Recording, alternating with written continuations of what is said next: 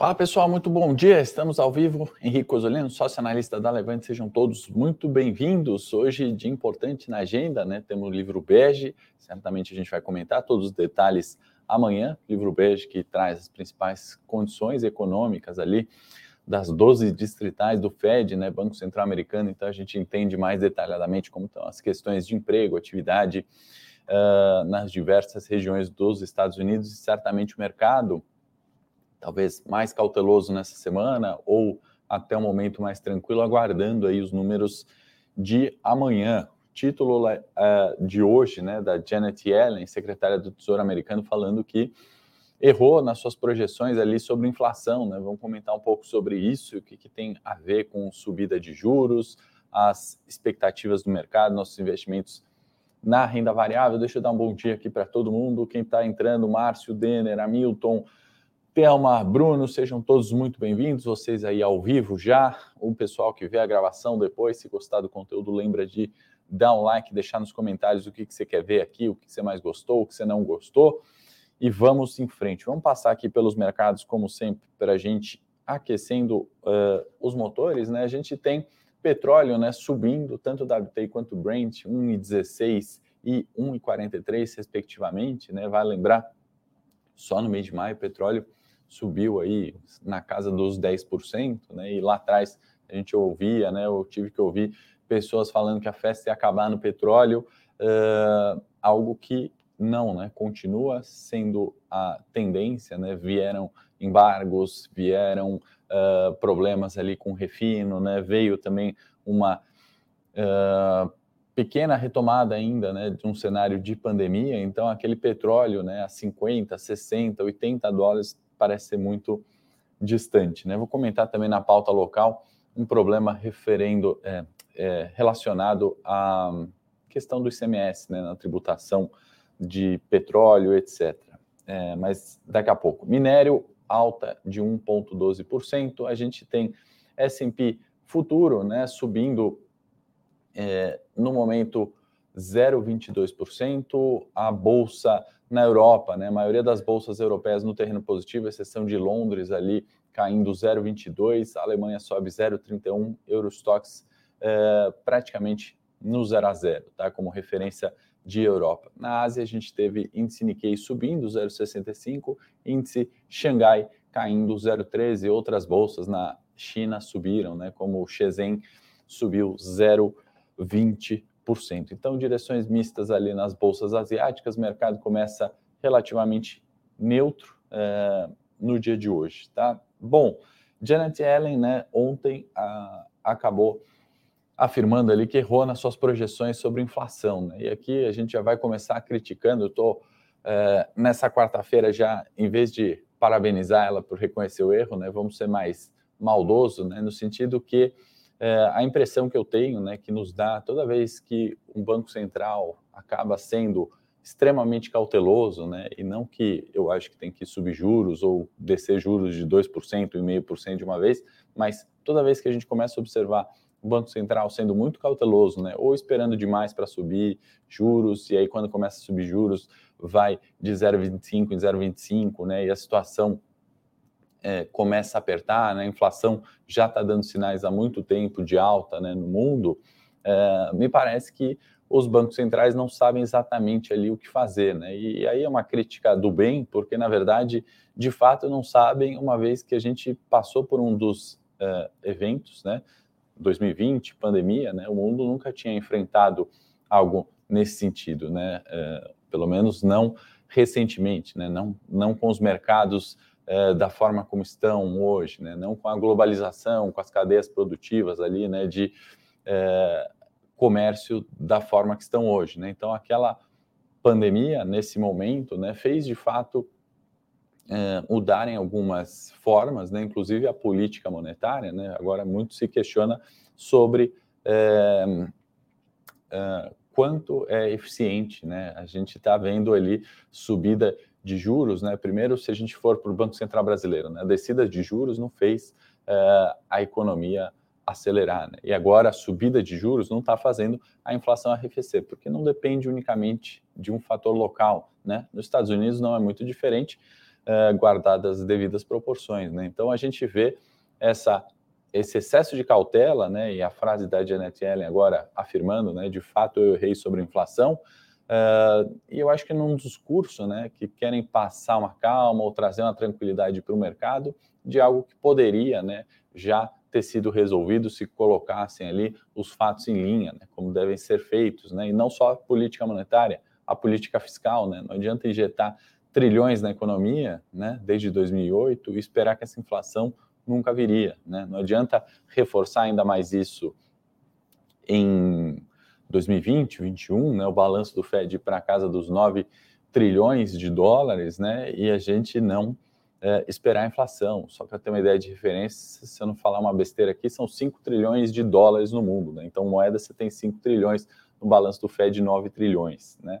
É, então, são esses fatores né, que a gente tem que, obviamente, olhar, e quando a gente olha para eles com clareza, né, com os nossos investimentos, a gente sabe é, a melhor forma de alocar eles. Né? Por isso são Uh, por isso que eu critico a Janet Yellen aqui, né? Se tivesse assumido esse erro ali há um ano, dois, talvez três anos atrás, né? Uh, a gente poderia estar tá nesse cenário de retomada que eu acredito que nós estamos, né? Apesar de não parecer, e eu vou citar alguns dados aqui no Brasil, né? Que está muito é, menos pior daquilo que se imaginava, né? Então eu acho que isso tem explicado um pouco da queda do dólar frente ao real é, a própria questão nos Estados Unidos, né, de ainda ter pleno emprego, porém com uma inflação é, extremamente alta, né, lembrando que o mandato do Fed lá é pleno emprego, ou seja, uh, nível ótimo de desemprego e é, meta de inflação em 2%. Né, então, talvez ter, devêssemos ter um ajuste ali no próprio alvo, né, talvez o pleno emprego não seja 3,5%, talvez seja a mais, né, o cálculo possa ter sofrido alterações né, em virtude desses novos cenários. Né? Talvez a meta de inflação não deveria ser 2. Né? É, então, eu acho que tem ajustes também dos dois lados. Né? Então, fala importante na CNN, a Janet Yellen comentou, tá? para quem quiser ver, e na CNBC também, né? Uh, comentários ali sobre uma das metas está alcançada, né, da Janet Yellen, né, do, é, na verdade, uma das metas do Fed, né, e a Janet Yellen comentou que uma dessas é o pleno emprego, eles estão em pleno emprego, porém com uma inflação elevada. Né? Tem também alguns discursos aí, encontros do Jerome Powell, presidente do Fed, com o Biden, né, banco do é, presidente dos Estados Unidos e presidente do Banco Central Americano, para comentar sobre as questões de inflação, pleno emprego, né, e retomada.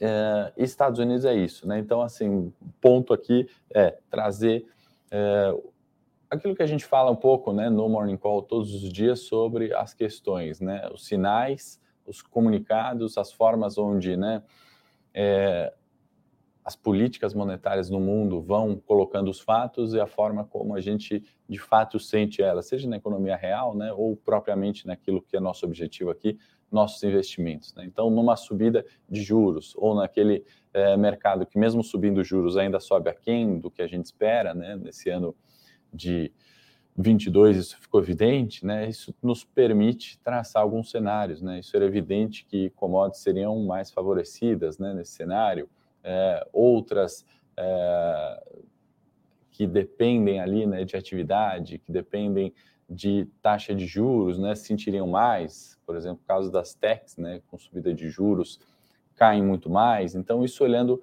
na renda variável. E na renda fixa não é diferente, né? A gente vê juros negativos né, no Brasil e cenário de incerteza certamente teria impactos na renda fixa também. Bom dia a todos aí que estão chegando, estou vendo os bons dias aqui pelo caminho, não esquece de dar o like se está gostando do conteúdo, se inscreve no canal da Levante, sejam todos muito bem-vindos. O Rafael perguntando sobre o Oi, vou falar no corporativo de Oi, está aqui na pauta, é, Rafael, sem dúvida, de, tem comentário aqui sobre bancos tradicionais que mantêm estabilidade, que estão, exemplo, é, BBDC, BBAS, GTerra, respondendo diretamente aqui de forma objetiva, né, estavam extremamente descontados né, no cenário pós-pandemia. Né, isso uma análise é, simples ali por múltiplos. Né, então, é, a gente viu lucros recordes né, na, na última temporada de resultados. A gente está vendo a necessidade ainda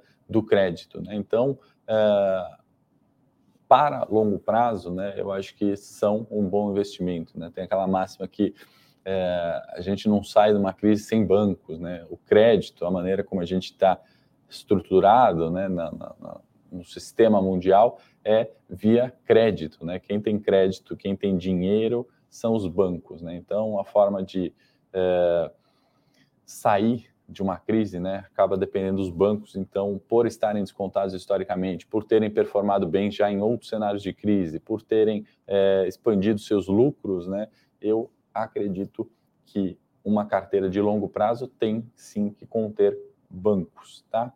Bom, zona do euro, pessoal, tivemos é, taxa de desemprego anual em 6,8%, saiu indicadores de PMI, né, os mesmos ali da China, né, que fizeram ou trouxeram um pouco mais de alívio nos mercados recentemente, bom humor é, nessa semana, é, ainda mostrando né, alguns problemas ali de, de desaceleração mais recuperação frente ao último indicador, na Alemanha vieram ali acima de 50 o PMI, né, que indica já expansão. Na zona do euro, abaixo de 50, porém recuperação também, né, como foi o caso é, da China. Eu destaco também vendas no varejo na Alemanha, 5,4% de crescimento, quando a gente olha mês contra mês, né, março contra abril, então melhorando ali na uh, zona do euro também. Tá? Cenário local, para a gente atualizar, uh, temos aqui saldo de investidor estrangeiro, né? um bilhão de entrada, tá? valores aproximados que eu estou comentando com vocês. A gente tem uh, um bilhão de entrada, no mês de maio, saída de 8 bilhões aproximadamente, e o ano, né, o saldo ainda está positivo, 49 é, bilhões, tá? Então, muito disso a gente tem falado, né, Vou comentar alguns fatores aqui sobre queda do dólar, expectativa com privatização da Eletrobras, inclusive quem, é, se a produção puder compartilhar o link do nosso relatório gratuito, né, sobre a privatização é, da Eletrobras, acabou de sair, a gente abriu aqui para o mercado, né, vale a pena investir nessa privatização é, da Eletrobras, né, então se você está pensando em sacar o FGTS, colocar é, a totalidade ou parte disso, a gente faz algumas considerações ali, baixa o relatório, é gratuito, clica no link, coloca seu e-mail, vai chegar um link para você no e-mail, é só clicar nesse link e ler nosso relatório gratuito. Então, isso está muito relacionado, ao meu ver, né, com a desvalorização do dólar também, né, expectativa de vinda de capital gringo para privatização, da possibilidade, ainda que remota ali de outras privatizações. Eu descarto, obviamente, para esse ano, acho que ninguém colocaria suas fichas numa privatização ou outra privatização esse ano, mas um cenário, né, olhando para 23, olhando para aquela pauta de quatro anos atrás de privatizar um trilhão né, de reais. Então, tá bem bacana esse relatório, recomendo para vocês acessarem, tá? O que, que tem também além disso para melhora do dólar, ao meu ver, pelo menos, né? Depois vocês me digam se concordam se faz sentido, né? A gente teve um cenário né, de dívida PIB muito melhor do que esperado, né? A dívida PIB atual girando ali na casa dos 78%, né? Então, tudo que a gente deve sobre aquilo que a gente produz está na casa dos 78%. Para ter uma ideia de comparação, Estados Unidos é, já supera o 100, Japão é muito além do 100, né? Evidente, são moedas mais fortes, né? Mas dívida dos Estados Unidos gira ali na casa do em torno de 30 trilhões de dólares, né, enquanto o PIB é, é, menos que isso, né, na casa dos 20 trilhões. É, no Brasil, a gente ainda tem mais PIB do que dívida, tá? É, esse é um dos fatores, na minha opinião. Né? Outro, outra questão, né, melhoria ali em superávit dos governos estaduais, né, dos governos regionais. A gente tem ali 10 bilhões de superávit, né, apesar dessa polêmica toda girando em torno de ICMS, como é, é, manter a arrecadação, por que não colocar um limite de apenas né, 17% no é, ICMS de energia, diesel e gasolina, né, e apenas, obviamente, tem ironia, né, imagina se o governo quiser taxar 100% de ICMS né, no, no setor elétrico, né, na energia, isso pode, né, ou 200% ele pode também. Tem o menor sentido, né, uma lei antiga que está lá e traz todo esse cenário de incerteza que a gente já conhece, né, como gente chama de risco Brasil, tá? E é, esse problema todo, né, de, de arrecadação dos governos regionais, né, que até o momento tem favorecido, eu acho que na questão cambial, então Eletrobras, dívida PIB e uma uh, cautela, por assim dizer, com, é, com eleição. Então, obviamente, trazendo outros, é, outras formas né, de se ajeitar com é, essa menor arrecadação dos 17%. Que eu quero dizer, né, o governo estadual vê que não vai, né, caso isso passe de fato no Senado, vai arrecadar menos via ICMS, então ele quer que um determinado grupo, no caso as petroleiras, é, é, sejam sobretaxadas, e aí começam aquelas discussões tributárias, né? Que se o barril do petróleo não, é, ou melhor, superar 80, tem que vir um X de imposto, não sei o quê, né? Eu confesso que eu nem entrei para ler nos detalhes essas propostas, né? Porque primeiro que são tantas, né? E a gente não nem tem tempo para isso. E segundo que a partir do momento que a gente começa a ver esses travamentos de preços, né?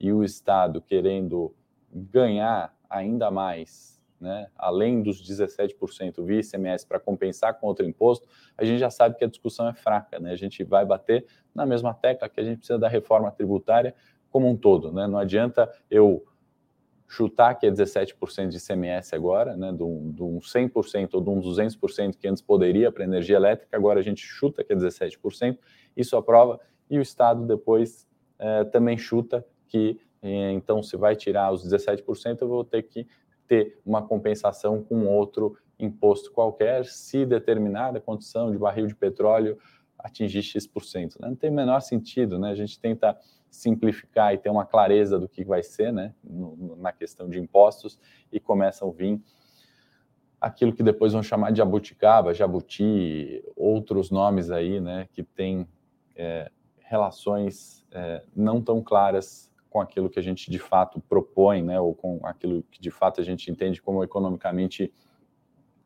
ideal, tá? Fator positivo, né? Aí eu esqueci de falar sobre um do dólar, né, frente ao real, desvalorização também a PNAD né, mostrou uh, desocupação, né, como a gente comentou na agenda dessa semana, né, PNAD saiu com uma desocupação de 10,5%, a menor em cinco anos. Né. Tem alguns detalhes ali de formas uh, entre diferentes né, do CAGED e da PNAD, né, mas mostrou ali pelo menos um declínio na taxa de desemprego, né, fato positivo, né, pensando até nos últimos cinco anos, tá bom? O Wagner perguntando se eu acho que eleições podem uh, mexer no valor da Eletrobras. Eu acho que podem, Wagner, mas eu não acho que é o fator determinante, né? Eleições sempre mexem nos valores de uh, várias empresas, né? Porém, com a questão de privatização, né, isso tende a ser menor do que é hoje, né, sendo aprovada essa privatização. Tá? No relatório a gente comenta mais é, detalhes, tá bom? O Hamilton falando, né? Tem que ser o contrário. Quanto mais a empresa faturar e empregar, mais benefício, benefício tinha que ter. Concordo, né, Hamilton? Como a gente trava antes, né, de uma condição futura ali a empresa, né? Se ela performar mais, vai pagar mais. É bom para todo mundo. Ela está empregando mais, está gerando mais lucro para ela e está remunerando mais uh, via impostos. Estourei o tempo aqui para variar. Vamos rapidamente para o nosso. É, antes de eu colocar, na verdade, o Ibovespa, eu comentar da agenda. É, a gente tem hoje, né, Campos Neto, Lagarde e Gang, todos presidentes ali de bancos centrais brasileiro, é, Banco Central Europeu e China, né, trazendo é, um discurso ali, né, sobre condições econômicas, está é, na agenda, mas o mais importante, né, além dos dados econômicos PMI, Brasil e Estados Unidos agora, né, como a gente já viu, China e, e Alemanha, né, que a gente comentou, zona do euro, temos agora Brasil Estados Unidos. E 15 horas, esse sim, o dado mais importante para hoje, teremos, é, teremos o indicador de hum, livro bege, né, às 15 horas da tarde, tá bom? Estou tentando aqui compartilhar minha tela com vocês para a gente colocar o gráfico do índice Bovespa. É, não estou conseguindo. Deixa eu ir para o cenário corporativo também, para a gente falar de Oi. Prometi aqui para o meu amigo Rafael, é, além de Oi, vamos falar também. Bom, as petrolíferas né, podem ter um, um, uma volatilidade, né, para dizer um, uma palavra aí bastante utilizada, às vezes de forma errada, em virtude dessa questão que a gente comentou é, da tributação, né, e da questão do, do, do Congresso querer colocar outros impostos ali. Então, podem ter, ao meu ver, ali um reflexo negativo disso hoje, tá? A Oi acabou celebrando um contrato com a Anatel, né, um instrumento ali para recuperação né, da, da sua dívida, né, que são 20 eh, bilhões, né, aproximadamente, que a gente está falando, e aí é, tem que ter é, aquela questão, né, se teria algum desconto, se caberia um valor de desconto para cada um dos débitos, né, então isso é um passo que avança ali em toda essa questão é, de recuperação da dívida da Oi. Então, um fator ali importante, né, isso vai levando um tempo e é, tem também, né, a Oi acabou informando que a B3, no dia 1 de julho, né, vai ser iniciado um novo período para eventual apuração dos 30 peregões ininterruptos com a cotação das ações da companhia abaixo de um real. Né? E aí, só para lembrar, né, porque o que, que acontece? Né? Toda companhia que negocia né, por um período abaixo de um real, né, o índice de negociabilidade também é um outro fator importante é, ela não atende um critério de permanecer no Ibovespa. Né? Então, justamente é isso que a Oi quer acertar com a B3, porque caso não sendo mais elegível, né, pode ter um grupamento de ações. Né? O grupamento é aquele movimento que não altera o valor da companhia, né? e aí você vai ver uma diminuição no valor, se você é acionista da Oi, né, na quantidade de Oi, porém uma subida no preço. Né? Então, ao invés de você ter é, uma ação a 10, a 10 reais, né, quando tem um grupamento de ações, né, você vai ter duas ações, é, enfim, é, ou melhor, você vai ter duas ações num valor menor, ou seja, ele reduz quantidade e aumenta o valor. Isso com o intuito de ficar acima de um real e atender essa, esse índice, é, esse critério, essa metodologia da B3 em ter no índice né, ações que pelo menos é, são acima de um real, né? não são penny stocks, como são chamados nos Estados Unidos, né? ações de centavos. Deixa eu ver aqui se eu consigo colocar o meu profit para vocês para a gente concluir com o índice Bovespa. Eu não sei porquê, acho que agora foi, hein? Deixa eu ver.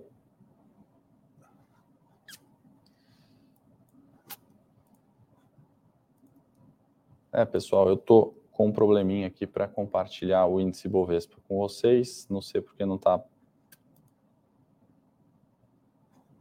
não está aparecendo aí na tela para vocês. Vou ficar em Bovespa hoje, mas de qualquer forma a gente está meio que na cautela ali, né, da média de 200, né? A gente teve uma segunda-feira baixa liquidez, terça-feira ainda não tanta liquidez. Acho que tudo isso é em virtude do livro bege hoje, 4 é, 15 horas da tarde, né, trazendo as principais condições econômicas dos Estados Unidos. Né? Sem grandes perdas para o dia de hoje, para a gente não olhar o Ibovespa. Amanhã eu trago e já já tem Morning Tech. Espero resolver o problema dos gráficos até lá. Quero agradecer a participação, pedir o like se vocês gostaram do conteúdo do Morning, pedir desculpa de ter estourado a pauta, mas tem bastante coisa acontecendo e não dá muitas vezes para a gente atender tudo aí nos 15 minutos. Se você gostou do Morning de hoje, não esquece de dar o like, repetir o like de ontem. Se não gostou, deixa também nos comentários, se inscreve no canal da Levante. Baixa o relatório de Eletrobras, está bem bacana. Se você está pensando em investir o FGTS na Eletrobras, ou você não está sabendo o que está acontecendo, é gratuito, só clicar no link da descrição.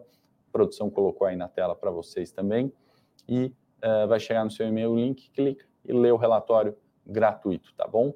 Forte abraço, obrigado Marcelo, obrigado todo mundo que assistiu ao vivo, você que viu a gravação. Amanhã, 8 e meia da manhã, estou de volta.